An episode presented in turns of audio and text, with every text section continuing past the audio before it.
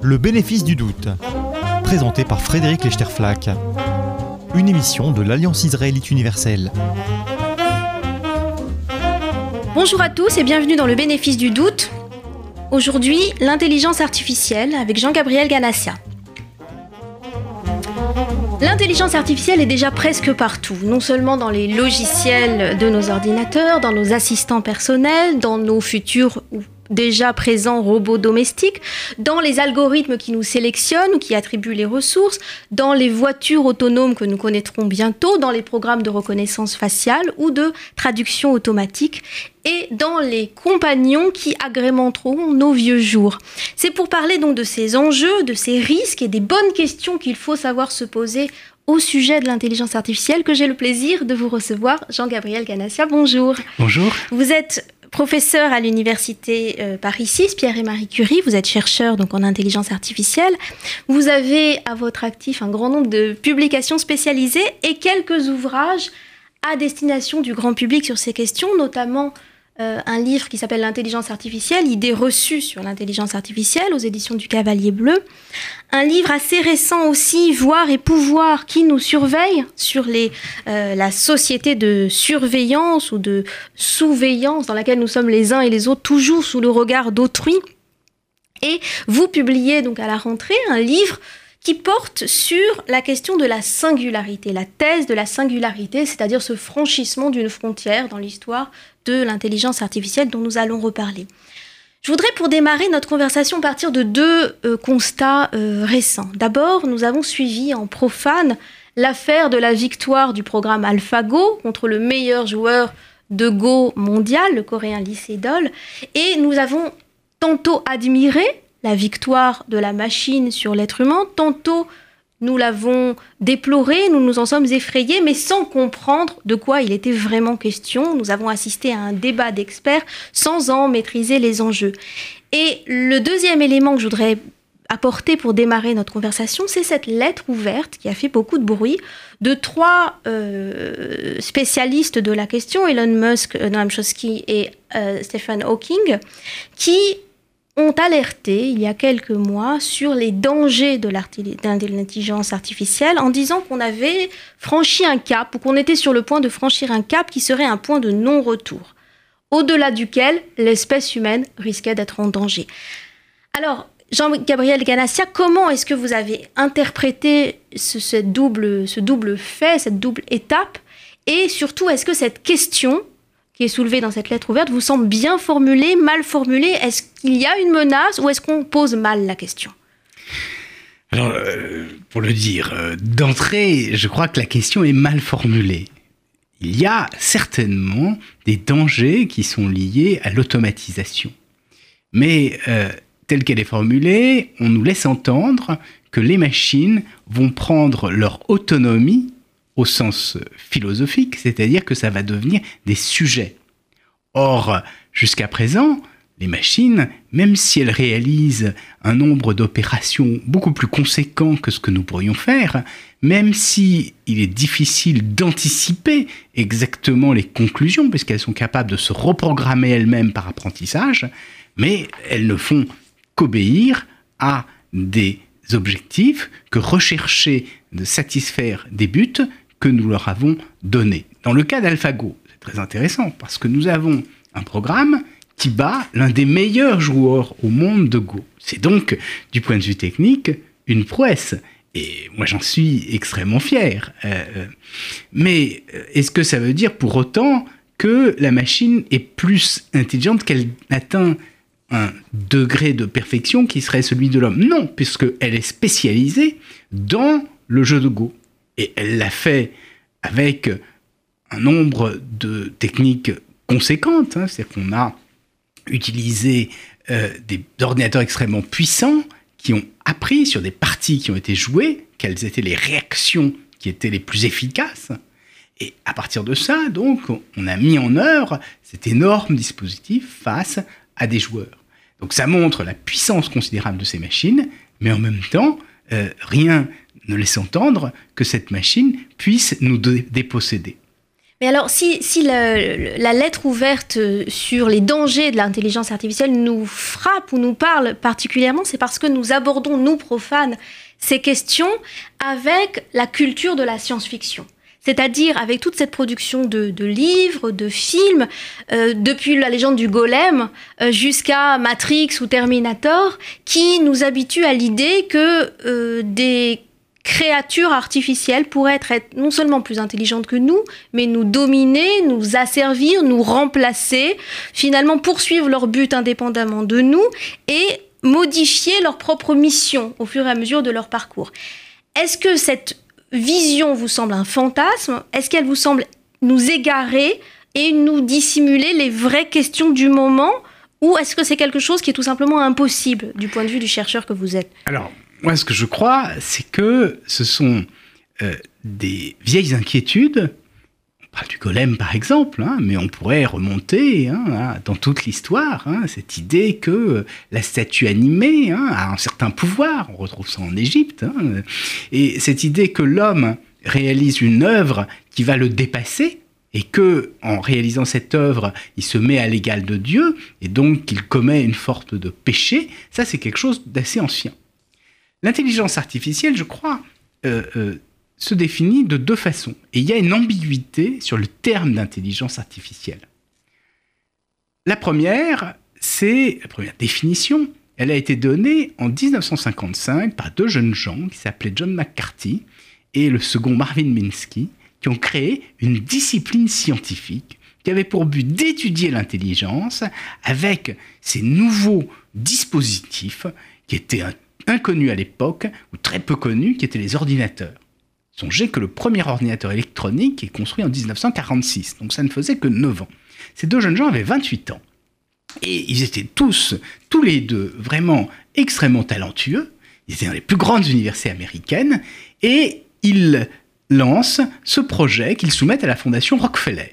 Et qui font endosser par deux grands scientifiques de l'époque, Nick Rochester, qui était le directeur scientifique d'IBM, c'était quand même pas n'importe qui. Et puis, celui qu'on considère un peu euh, dans le milieu scientifique comme le, commandeur, c'était Claude Shannon, l'homme de la théorie de l'information. Et donc, ils organisent une petite école d'été en 1956 où ils lancent les principes de cette discipline. Le but est d'étudier les différentes facettes de l'intelligence, une à une, en décomposant l'intelligence et en les simulant sur ordinateur. Et ça, ça a donné des résultats prodigieux. Vous avez mentionné tout à l'heure quelques-uns de ces résultats. On peut même ajouter que le web, c'est un modèle de mémoire fait avec ces techniques. Donc ça a changé notre monde en 60 ans. Et puis derrière, et c'est peut-être pour ça aussi que le nom a fait fortune, il y a une autre idée, qui n'est pas l'intelligence artificielle comme discipline qui étudie l'intelligence avec les moyens artificiels, mais qui est l'intelligence artificielle comme l'idée qu'on va fabriquer une intelligence artificielle. Et là, il ne s'agit pas de chaque composante de l'intelligence qui est séparée les unes des autres et qui est simulée. Il s'agit de la globalité de l'intelligence. Il s'agit entre autres de la conscience. Alors là, nous sommes bien loin de savoir aujourd'hui qu'est-ce que cela pourrait être. En tout cas, avec les ordinateurs tels qu'ils existent aujourd'hui, avec les euh, moyens techniques qui sont à notre disposition, nous sommes loin d'avoir une idée de ce que ça pourrait être. Et donc je crois qu'il y a un malentendu entre les deux. Bien sûr, dans le grand public, on va jouer sur cette confusion. Parce que, d'un côté, l'intelligence artificielle, on a dit, a changé le monde. Il y a un certain nombre de sociétés, de grands acteurs qui utilisent de l'intelligence artificielle couramment et qui prennent un pouvoir considérable. La vie numérique, c'est-à-dire la vie transformée par l'usage massif d'Internet, fait que, effectivement, c'est sociétés ont un pouvoir considérable pour nous parce qu'elles enregistrent toutes les relations humaines. Elles vont pouvoir ensuite utiliser toutes ces données, les stocker, les interpréter, les utiliser pour nous proposer des biens de consommation, pour nous tracer, euh, pour euh, euh, anticiper éventuellement les maladies, à la fois pour les besoins de la science et puis pour les besoins du, du, oui, il y a toujours du positif et du négatif, voilà, bien du positif et du négatif. Mais de là à dire que on va avoir tout d'un coup une conscience artificielle, que les machines vont nous dépasser, qu'elles vont nous contrôler, ben, il y a un pas. Et un pas, euh, on n'a aucun élément aujourd'hui en tant que scientifique pour laisser entendre que ce soit possible. Hein, et donc, mais, certains vont aujourd'hui jusqu'à soutenir, et c'est l'idée du transhumanisme, que euh, alors que pendant euh, des millénaires, euh, on a vécu sous la contrainte de, des lois de la sélection naturelle, on a aujourd'hui, ou on aura bientôt, les moyens de se débarrasser des lois de la sélection naturelle au profit d'un dessin intelligent, de l'idée qu'on reprend le contrôle sur l'évolution de l'espèce humaine et qu'on pourra fabriquer finalement le, prolongement d'Homo sapiens qui ne ressemblera plus à l'espèce humaine. Est-ce que ce fantasme vous semble être une sorte de chiffon rouge qu'on agite pour nous éviter de regarder précisément comment fonctionnent les algorithmes, quelles décisions politiques sont à discuter quand on parle d'intelligence artificielle sur le terrain, ou est-ce qu'il y a quelque chose qui mérite malgré tout dans ce progrès, dans ce dépassement, dans ce franchissement d'une frontière, est-ce qu'il y a quelque chose qui mérite d'être partagé ou, discuté? Je crois qu'il faut bien distinguer des choses différentes. La question de l'eugénisme, c'est une question ancienne. On n'a pas attendu l'intelligence artificielle pour faire de la sélection naturelle. Ça nous rappelle des souvenirs assez terrifiants. Il existe aujourd'hui des gens qui, sous prétexte effectivement hein, de euh, dépasser les, limites de l'homme, proposent une forme d'eugénisme. Hein, par exemple, euh, Nick Bostrom, qui euh, se dit philosophe à l'université d'Oxford, explique qu'on va augmenter le QI de la population hein, dans des proportions considérables en procédant à une sélection, alors qui ne sera pas une sélection négative, qui sera une sélection positive, mais qui sera une sélection. Soit dit en passant, du point de vue scientifique, nous savons très bien qu'il est très difficile d'anticiper ce que va être le QI à partir du génome ou à partir des parents.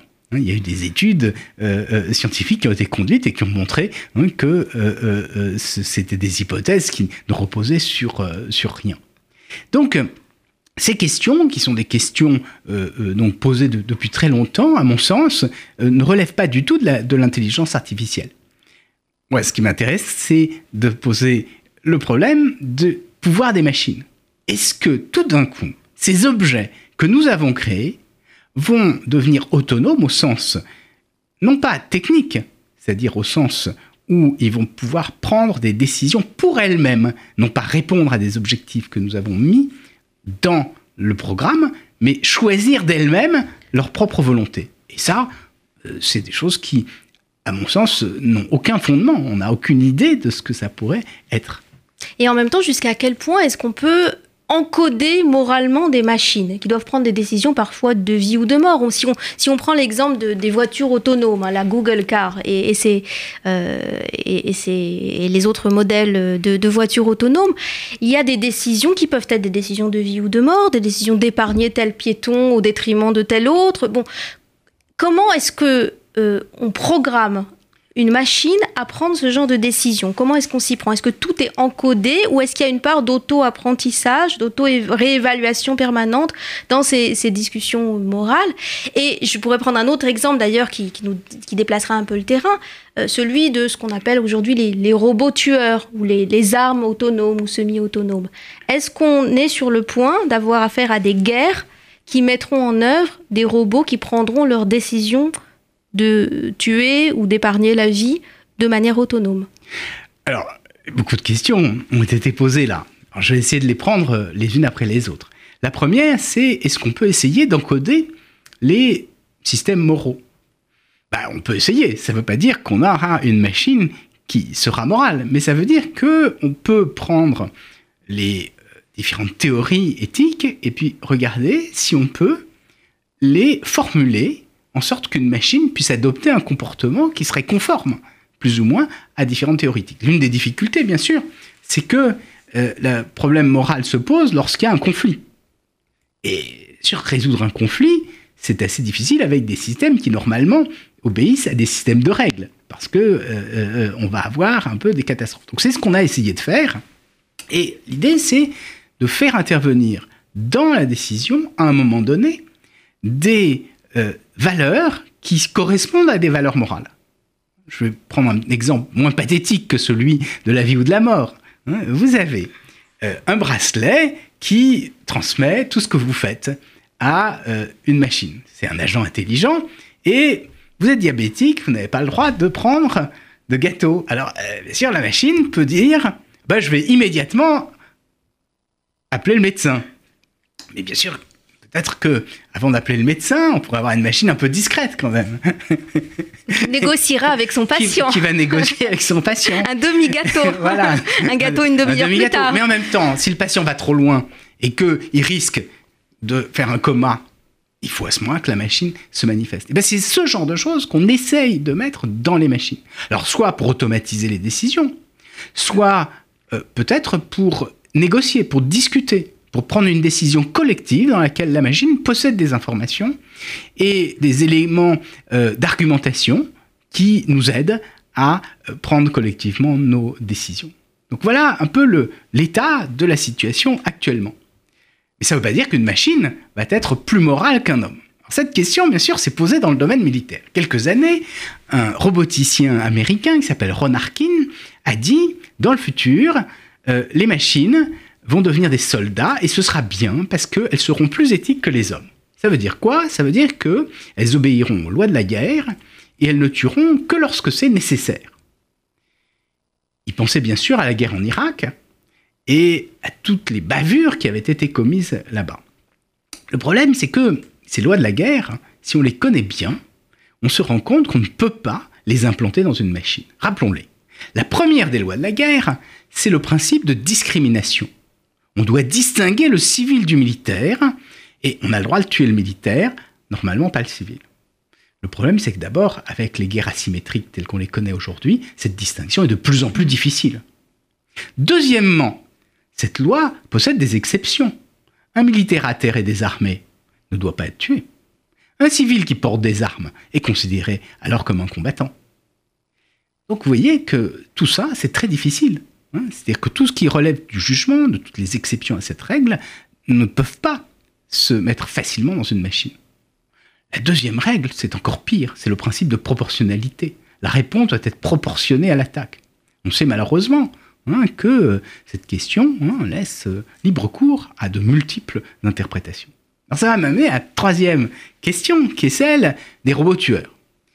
Vous savez donc que l'an dernier, en juillet dernier, il y a euh, euh, euh, une lettre ouverte qui a paru dans un site, sur un site qui s'appelle l'Institut du futur de la vie, où un certain nombre de scientifiques se sont émus du risque qu'il y avait de faire des robots autonomes qui tueraient, c'est-à-dire qui participeraient à la guerre et qui déclencheraient leur tir tout seuls. Et non seulement qui déclencheraient leur tir, mais qui choisiraient leur cible tout seuls.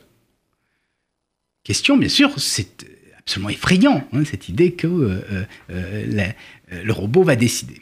Le problème, c'est que la mise en place de tels, de tels robots, en réalité, pose des problèmes techniques et des problèmes même aux militaires, parce qu'il faudrait choisir la cible, mais selon quels critères on va choisir la cible? Un ennemi, c'est pas quelque chose qu'on peut formaliser aisément. Qu'est-ce que ça veut dire? Il est barbu, il a des yeux marrons, au contraire des yeux bleus, il bouge.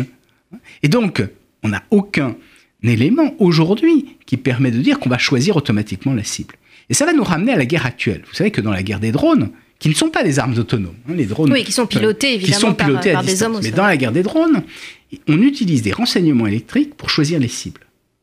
on, a, on sait, parce qu'il y a eu un certain nombre d'articles qui ont paru en octobre, et qui montrent à quel point ce choix automatique des cibles a conduit à un certain nombre de euh, méprises et de catastrophes. Parce que, euh, il est très difficile d'interpréter automatiquement tous ces signes avec des machines aussi puissantes fussent-elles. Puis le dernier point peut-être, si je peux me permettre, c'est sur l'apprentissage. On a dit bien sûr qu'avec les techniques d'apprentissage machine, c'est-à-dire qu'ils sont capables de tirer parti de leur propre expérience pour s'améliorer, on va avoir des performances extraordinaires. La question c'est est-ce que la morale, c'est uniquement une question d'apprentissage? Est-ce que dans la morale, il n'y a pas des interdits qui ne relèvent pas de l'apprentissage, qui sont donnés a priori oui, et du coup, ça rejoint la question que, je soulevais tout à l'heure. Est-ce qu'on peut encoder tous ces principes moraux? Vous avez commencé par me répondre qu'on essayait de décomposer finalement nos, nos, prises de décision morales, de les transformer en principes ou en systèmes qu'on pouvait euh, finalement programmer. Et, on aboutissait à cette question des conflits ou des dilemmes. Je, voudrais déplacer un petit peu la question. Est-ce qu'il n'y a pas dans nos décisions quelque chose qui ne relève pas du tout de la délibération, pas du tout des principes, mais qui peut relever finalement de, l'émotion, de quelque chose j'allais dire, de, spécifiquement humain en contexte, en situation qu'on n'arriverait pas à décomposer et à faire rentrer dans une machine? Et du coup, si on arrive à fabriquer euh, des machines intelligentes qui font toutes ces tâches mieux que nous, est-ce que ça signifie qu'à terme, les qualités humaines d'intuition, de compréhension, d'émotion, est-ce que ce sont des qualités périmées dont on doit se débarrasser, dont on peut se passer? Et eh Moi, je dirais l'inverse. Je dirais que justement, dans la relation entre l'homme et la machine, euh, il ne faut pas voir la machine comme un double de l'homme, c'est-à-dire comme une automatisation totale de ce qu'est l'homme. C'est là d'où vient le malentendu. Parce qu'on croit que effectivement, on va reproduire quelqu'un d'autre qui va tout faire à notre place. Là où euh, les machines donnent le meilleur, c'est dans l'interaction avec l'homme. Elles font des choses que nous faisons mal, elles les font mieux que nous, elles nous dispensent d'un certain nombre de tâches pénibles, les calculs, les tâches physiques, et en même temps, elles nous permettent de nous consacrer, de nous concentrer sur ce qui fait le propre de l'homme, c'est-à-dire vraiment sur cette réflexion, sur cette intelligence euh, au sens propre, bien sûr, qui est celle de l'homme. Et alors dans le compagnonnage, du coup, avec, euh, avec les robots, avec les machines intelligentes, qui est évidemment dans notre futur euh, proche, sinon immédiat, est-ce qu'il y a quelque chose qui va se modifier dans l'amitié, les, valeurs qui font notre vivre ensemble? Est-ce qu'il va falloir faire une place? À des créatures non humaines à nos côtés Comment est-ce que ça va modifier notre manière de, non pas de vivre, mais de, ressentir, de partager des émotions, de prendre des décisions? Là encore, je crois que le problème n'est pas toujours très, très bien posé. Je pense que si on imagine des compagnons pour les personnes âgées. Est-ce qu'on va les utiliser pour ne plus s'occuper des personnes âgées? Si on fait ça, c'est coupable. C'est comme si vous donniez une poupée à un enfant en vous disant ben, j'ai pas besoin de m'occuper de toi. Le, meilleur exemple, c'est la télé, hein, mieux que la, poupée encore. Ou la, télé, ou les jeux vidéo. Donc, bien sûr, il faut continuer à s'occuper des gens. Mais si en donnant une poupée ou un robot phoque à des personnes âgées, on peut rester en contact avec cette personne âgée. On peut avoir un robot qui va répondre aux questions incessantes d'une personne atteinte d'Alzheimer. À ce moment-là, on sera peut-être plus disponible lorsqu'on la verra pour répondre effectivement à ces questions. Et donc c'est bien sûr dans ce bon usage des robots que réside toute la difficulté. Il ne faut pas que la machine autonome soit une euh, façon de ne pas s'occuper des autres. De même, il ne faut pas que le robot qui travaille soit uniquement une façon de supprimer des emplois. Il faut qu'il soit une façon de modifier les emplois il faut qu'il soit une façon de modifier notre rapport euh, euh, aux, autres. Et c'est bien sûr toute la difficulté que nous rencontrons aujourd'hui. J'entends dans votre, dans votre manière de parler de tout ça quelque chose comme une prudence ou un sens de la mesure euh, dans, dans, ce qui reste à faire et dans, et dans ce qui doit être envisagé. On, on considère généralement que la frontière, c'est le sens de la conversation, le caractère naturel d'une conversation qu'on peut mener d'homme à homme. Est-ce que c'est ça, la frontière, finalement, qui nous protège des abus de l'intelligence artificielle? En un mot, Jean-Gabriel Ganassia. Ben, je, crois que ce qui, est, ce qui est important, en tout cas, c'est qu'il n'y ait pas des fausses peurs qui masquent les vrais dangers. Il y a des dangers, mais il n'y a pas que des dangers, il y a aussi énormément de possibilités. Hein, le, travail physique euh, a épuisé des hommes pendant des générations. Les machines permettent de nous affranchir de cette difficulté. C'est un grand progrès pour l'humanité, mais il ne faudrait pas que, euh, euh, s'affranchissant de cet esclavage qui était celui de l'homme, on retombe dans un nouvel esclavage. Merci beaucoup. Merci Jean-Gabriel Ganassia. Donc, nous attendrons avec impatience votre nouveau livre sur l'intelligence artificielle et la thèse de la singularité, donc apparaître en septembre aux éditions du Seuil. Euh, bonne semaine à tous. C'était le bénéfice du doute, présenté par Frédéric Lechterflack, une émission de l'Alliance israélite universelle.